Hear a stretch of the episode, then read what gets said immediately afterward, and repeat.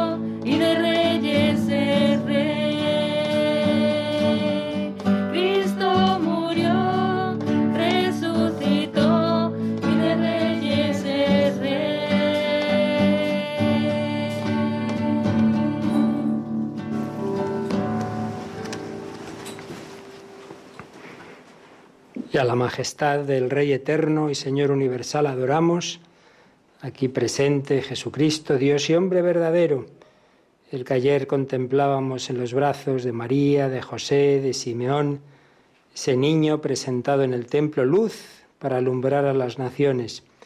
Esa luz viene desde allí, viene desde Belén, de Jerusalén, de Nazaret, al mundo entero. Id al mundo entero y anunciad el Evangelio. Esa luz ha llegado aquí, esa luz la trajeron también los apóstoles, Santiago, San Pablo, llegó a España, esa luz llegó a América, esa luz llevó Javier a las Indias, a Japón, esa luz llegó al África, a Oceanía, y ojalá esa luz esta noche también nos ilumine y nos encienda luz y fuego.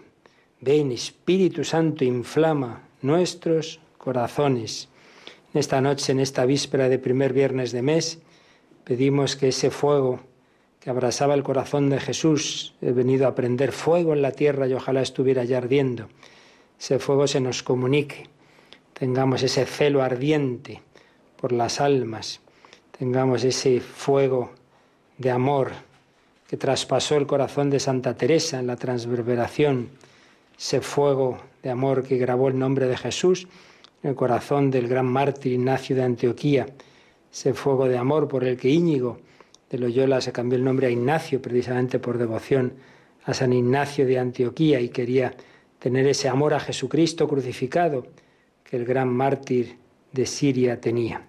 Pues esta noche nosotros pequeñitos, pobres, quizá fríos, quizá cansados, con sueño, pero hacemos lo que podemos. Venimos aquí traemos nuestro buen deseo, venimos a reparar todo lo que no hemos hecho bien, pedimos perdón al Señor este mes pasado, este primer mes del año, queremos ofrecer este rato en reparación de tantos pecados y ofensas cometidos contra Él, contra María, contra el Padre y el Espíritu Santo.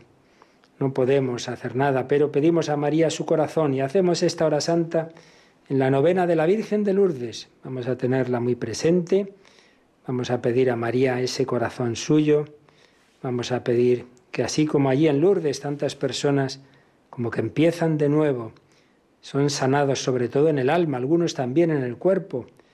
Pedimos a María, refugio de los pecadores, salud de los enfermos, que interceda para la sanación de nuestras almas, también de nuestros cuerpos si es su voluntad, pero mucho más importante es el alma, antes o después nuestro cuerpo va cayendo y lo importante es que nuestro corazón, nuestra alma, lleno de Dios, pues continúe tras la muerte en esa unión con Él que llegue a ser plena y definitiva.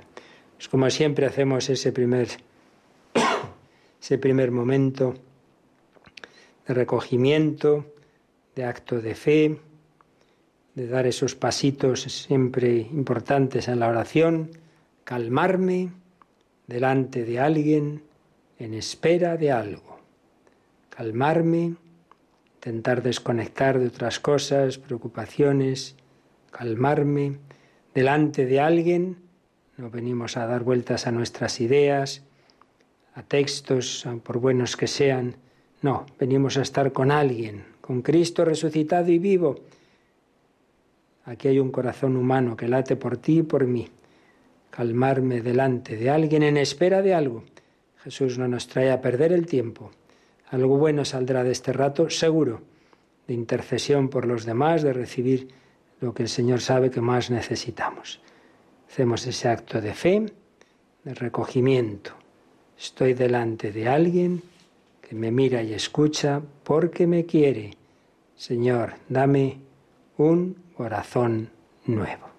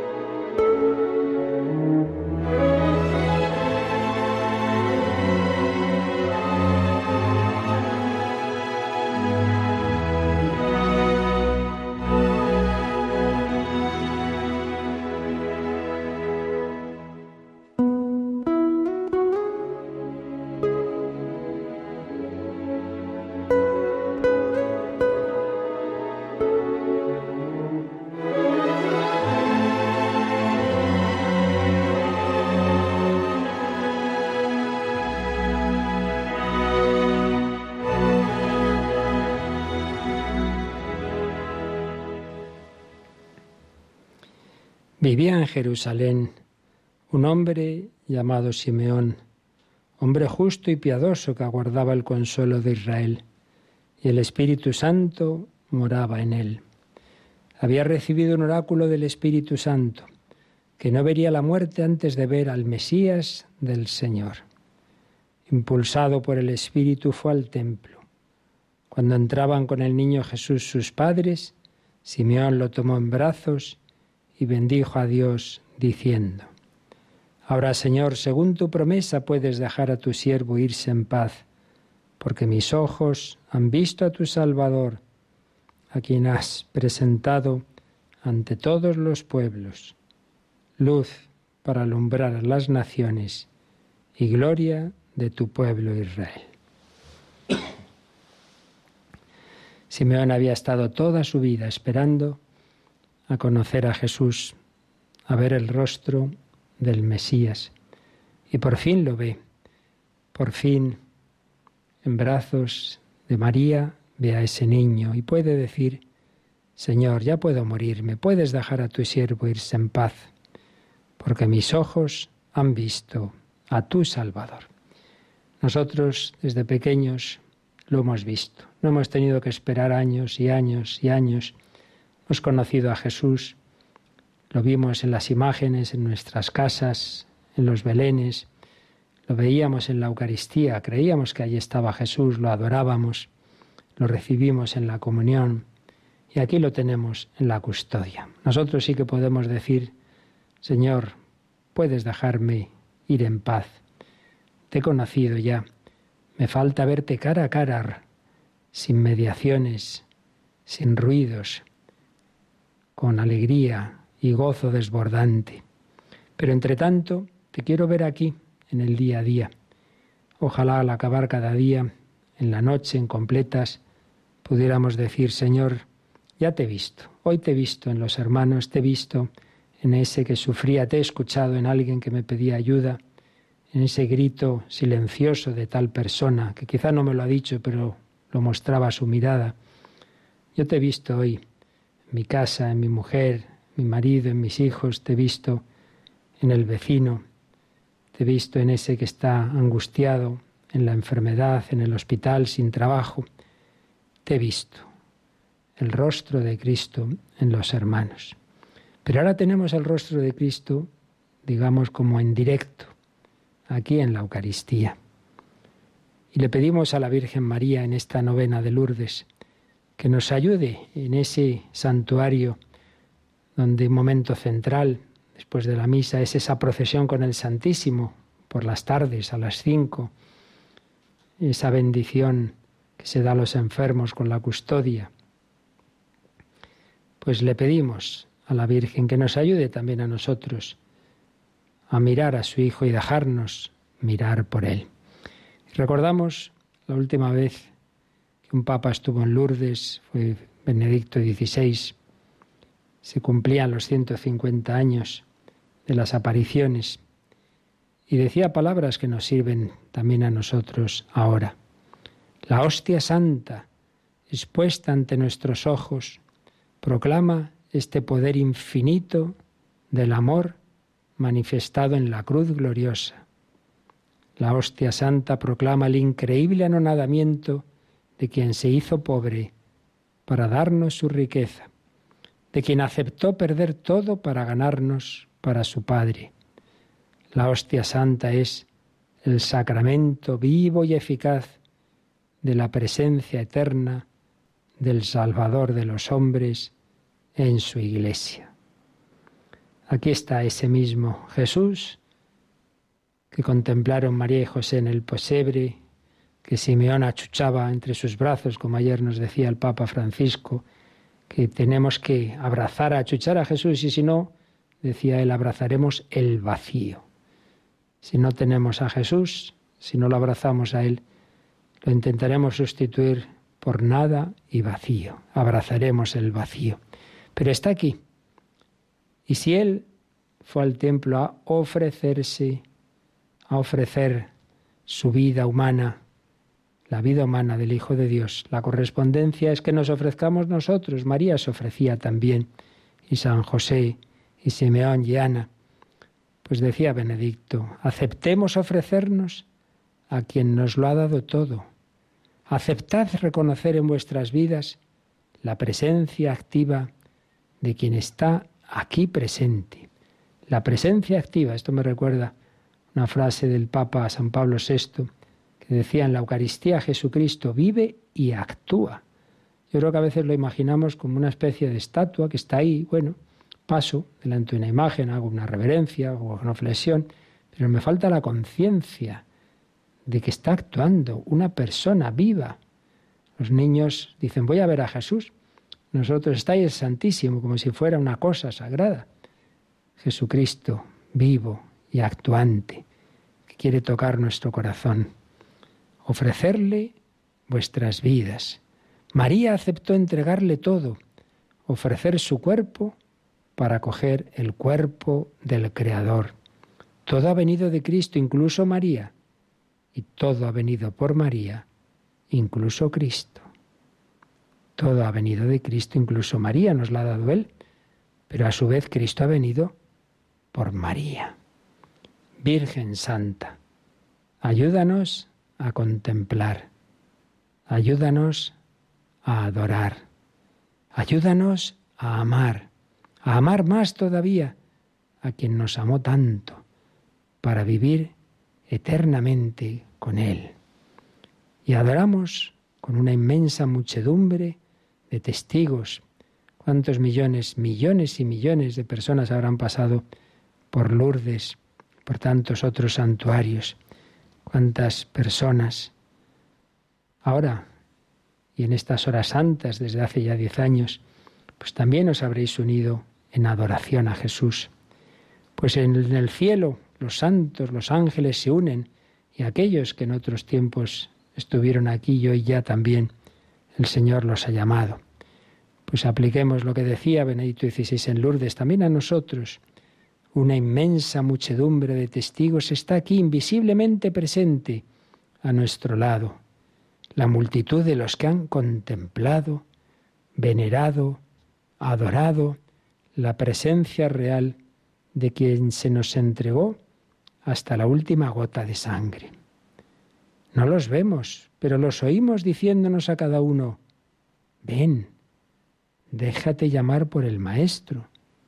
Él está aquí y te llama. Esas palabras que Marta de Betania le dijo a su hermana María, el Maestro está aquí y te llama. Pues ahora te lo dice a ti también. La Virgen te dice, oye, que mi hijo está aquí y te llama. Venga, ven a quedarte este ratito, aquí en oración, en adoración. No vengas a tu interés, a ver, a ver, a pedir esto para mí, que me hace falta. No, ven a estar con Jesús. No a sacar, sino a meter amor, reparación, a dar. Él quiere tomar tu vida y unirla a la suya. Déjate atraer por Él. No mires ya tus heridas, mira las suyas. ¿Cuántas veces nos lamemos las heridas. Ay, me pasa esto, lo otro, ay Señor, no te doy pena, mira tal. Mira las suyas.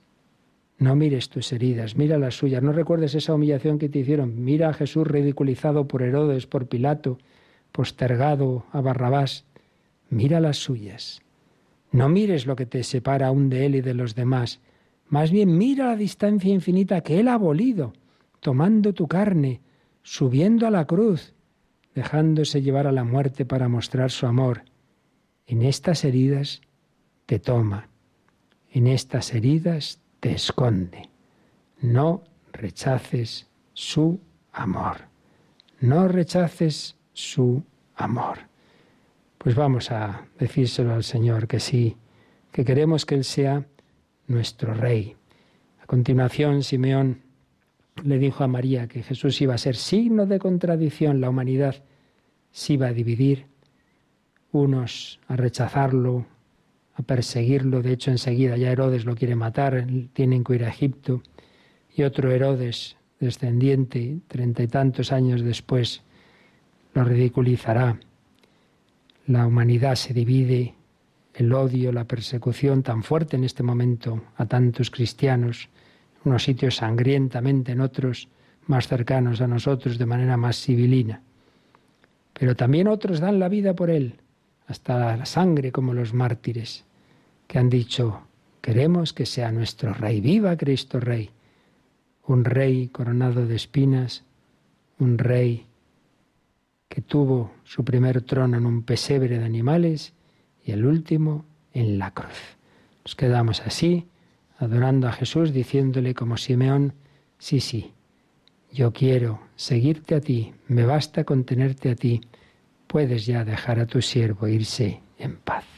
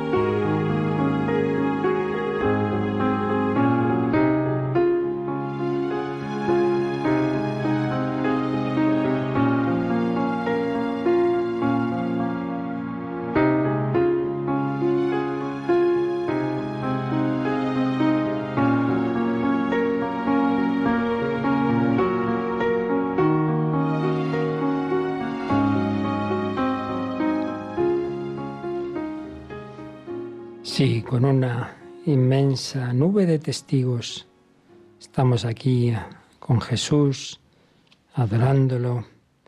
Entre ellos recordamos a Carlos de Foucault, que el próximo 15 de mayo será canonizado por el Papa Francisco, y que también mencionaba Benedicto XVI en Lourdes, porque además nació en 1858, el mismo año de las apariciones de la Virgen en Lourdes. Hasta los 30 años más o menos vivió totalmente alejado, sin fe, una moral disoluta, pero luego fue buscando la verdad, fue buscando a Dios. Y al final el Señor tuvo misericordia de él y de esa búsqueda y, y en una confesión y comunión una mañana en París rebrotó esa llama que de pequeña había recibido de la fe. Y desde ese momento él dijo una vez que he conocido a Dios, ya solo puedo vivir para Él. Fue un buscador de Dios, peregrino de la fe. Primero pensó que tenía vocación contemplativa, atrapense, luego vio que de otra forma en medio de los hombres que no conocían a Jesús, se fue al África, y allí vivía en Argelia, en situaciones muy difíciles. Y en una ocasión, pues ya al cabo de años, pues como sabemos, estaba en una situación peligrosa, no quiso irse y murió. recibió un disparo de unos forajidos y recordaba Benedicto XVI que junto a su cuerpo, inerme ya, estaba esa custodia, ese viril, ante el cual se pasaba tantas horas solo en adoración, su pequeña capillita, largas horas en el desierto, con Jesús Eucaristía, para luego ver a Jesús en aquellos beduinos, en aquellas personas, en aquellos hombres y mujeres pobres. Y este hombre que se encontró con Jesús será canonizado y él se ponía en manos de Dios así como también unos siglos antes se había convertido Íñigo y dice esa frase en la capilla de la conversión, aquí se entregó a Dios Íñigo de Loyola, también Carlos de Foucault tenía esta conocida oración, Padre, me pongo en tus manos, haz de mí lo que quieras, sea lo que sea, sea lo que sea, te doy las gracias, gracias por todo, estoy dispuesto a todo, lo acepto todo, te doy las gracias con tal de que tu voluntad se cumpla en mí, Dios mío, y en todas tus criaturas, en todos tus hijos, en todos aquellos que ama tu corazón. No deseo nada más, te confío mi alma, te la doy con todo el amor de que soy capaz, porque te amo y necesito darme, ponerme en tus manos sin medida, con infinita confianza, porque tú eres mi Padre. Con infinita confianza se puso en manos del Señor María, y aquí la esclava del Señor. Y en aquel momento de Francia, esa mediados del siglo XIX, ya con las dos Francias, la católica y la revolucionaria anticristiana, en lucha, pues de nuevo se cumplía lo que le dijo Simeón a Ana, a María, perdón, será signo de contradicción, y a ti una espada te traspasará el alma. Una espada que traspasó el alma de María en varias ocasiones durante la vida de Jesús, sobre todo en la muerte de Jesús, pero una espada que la traspasa el corazón también con Jesús místico, con nosotros, con la Iglesia en tantos momentos.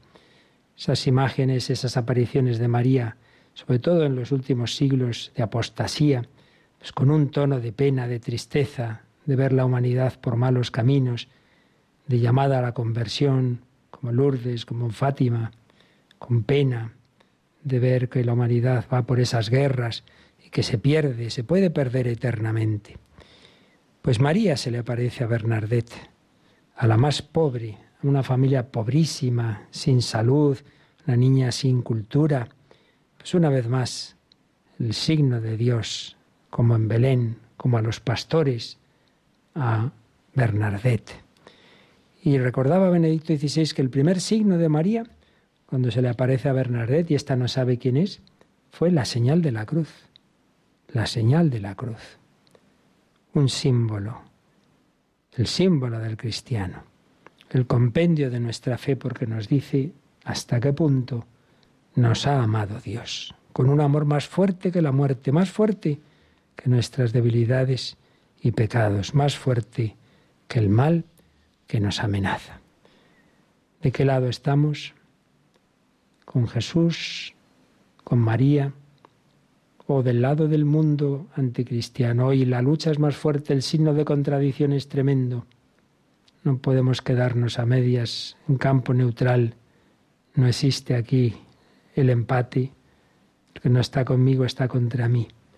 Una espada de dolor traspasará tu alma para que queden al descubierto los pensamientos de muchos corazones.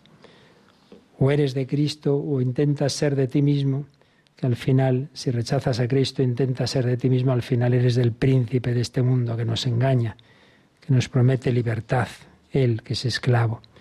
Y en cambio Jesucristo nos dice la verdad os hará libres.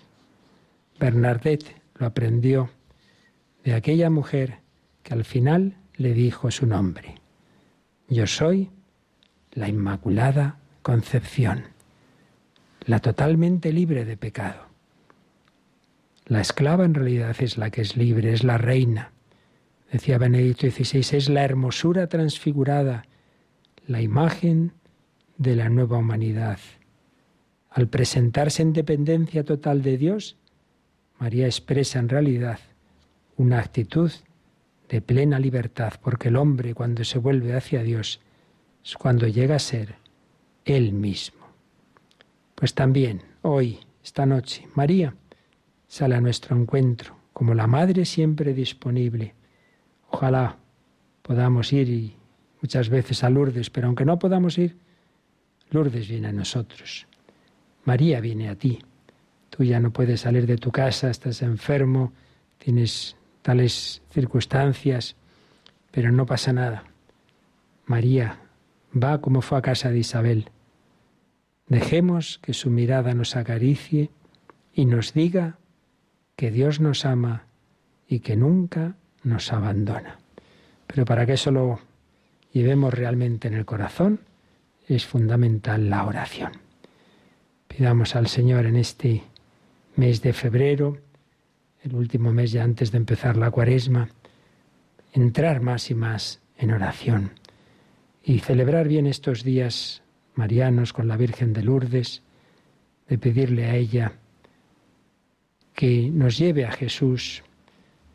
Allí hizo brotar aquella fuente de agua, el agua viva, el agua símbolo del Espíritu Santo, el agua que brota del corazón de Cristo, que está aquí es el costado abierto de Jesús, el que podemos beber de la Eucaristía al comulgar, es como acercar nuestros labios al costado abierto.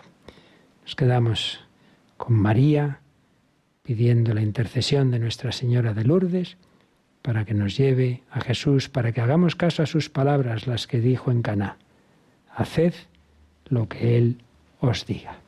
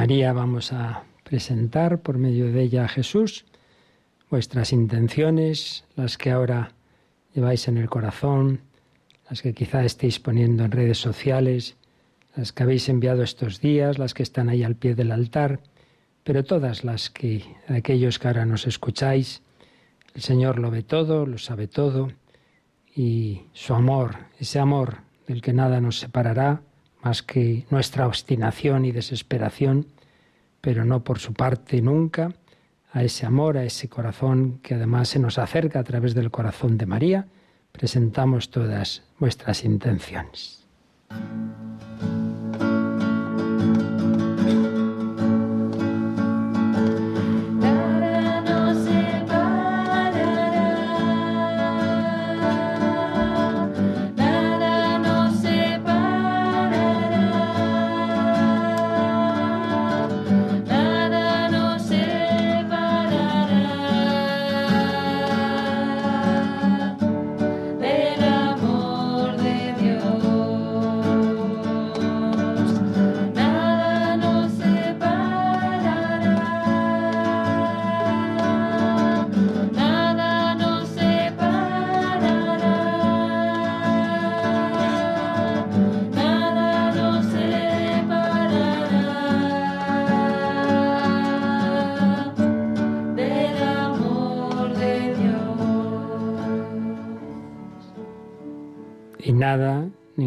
Dificultad ni persecución podrá separar a la Iglesia del amor de Dios que la ha fundado.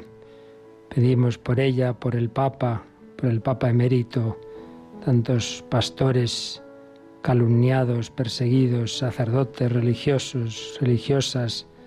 Ayer celebramos la vida consagrada por todos ellos y ellas todas las vocaciones, también por los laicos, sus movimientos y muy especialmente por nuestros hermanos perseguidos. No, no, nada los separa del amor de Dios.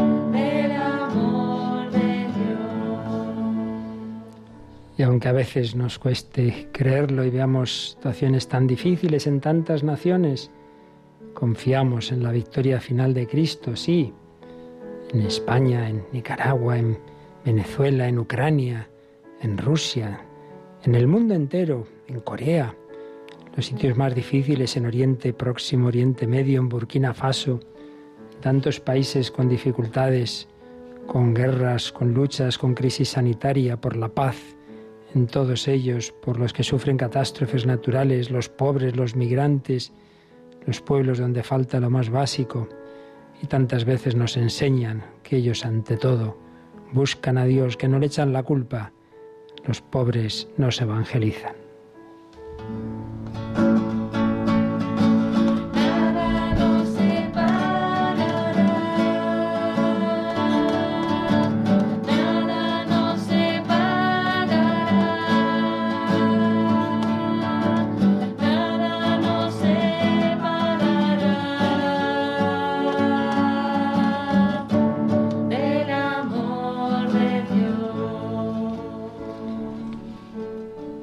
evangelizan. por esa otra pobreza que tanto sentimos y tanto nos duele, la enfermedad, el cáncer, la enfermedad mental, el COVID, los accidentes, quienes se enfrentan a una cirugía, o esas otras que también duelen tanto, las heridas en las familias, las peleas padres, hijos, esposos, las personas que viven las roturas, los abandonos, por los hijos de familias rotas, por las madres embarazadas, las que están en peligro de abortar, por aquellos que quieren impedir ni siquiera rezar para salvar vidas de niños inocentes, por los ancianos y personas solas, por aquellos que como Simeón acaban sus días, los agonizantes y las almas del purgatorio.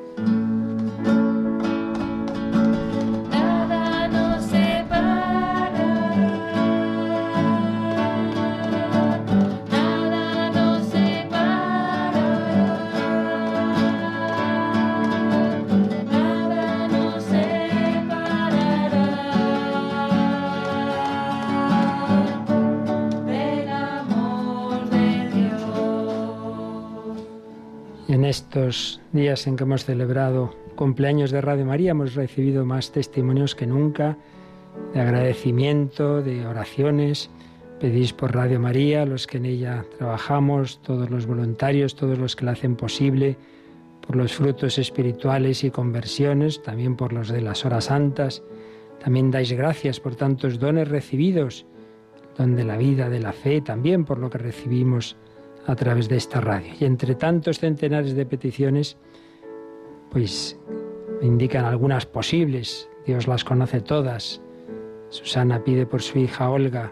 Tú, Señor, sabes la gravedad de su enfermedad. Ángela se siente mal, con mucha pena. Esta radio me ayuda mucho, rezad por mí. Eduardo de Ciudad Real lo encomendamos también. José María pide por cuatro familias para que sean iglesia doméstica y misioneras. Joaquín, para que sea un sacerdote santo, cumpla la voluntad de Dios con la ayuda de María. Gabriel, desde la cárcel en Palma de Mallorca, pide por los voluntarios de pastoral penitenciaria y otros voluntarios que ayudan allí, por las familias de los presos, de los privados de libertad, por las víctimas de aquellos delitos que cometieron. Uno de Valladolid, él ya sabe quién es, que está en un túnel oscuro, que se acuerden de mí. Nos acordamos de todos, no podemos mencionarlos. Y ayer fallecía el padre de una persona amiga nuestra, muy querida también. Bueno, pues por todos ellos, los que sufren en el cuerpo, en el alma, y los que como Simeón ya han sido llamados al Padre, pedimos esta noche y ponemos en el corazón de Dios.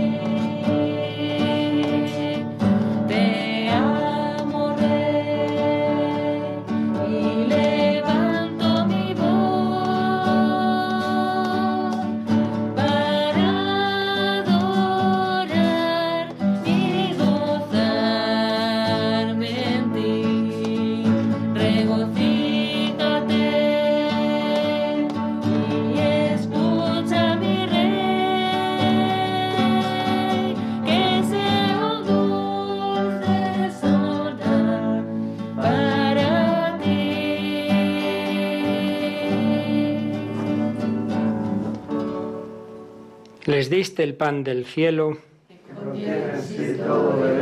Oremos.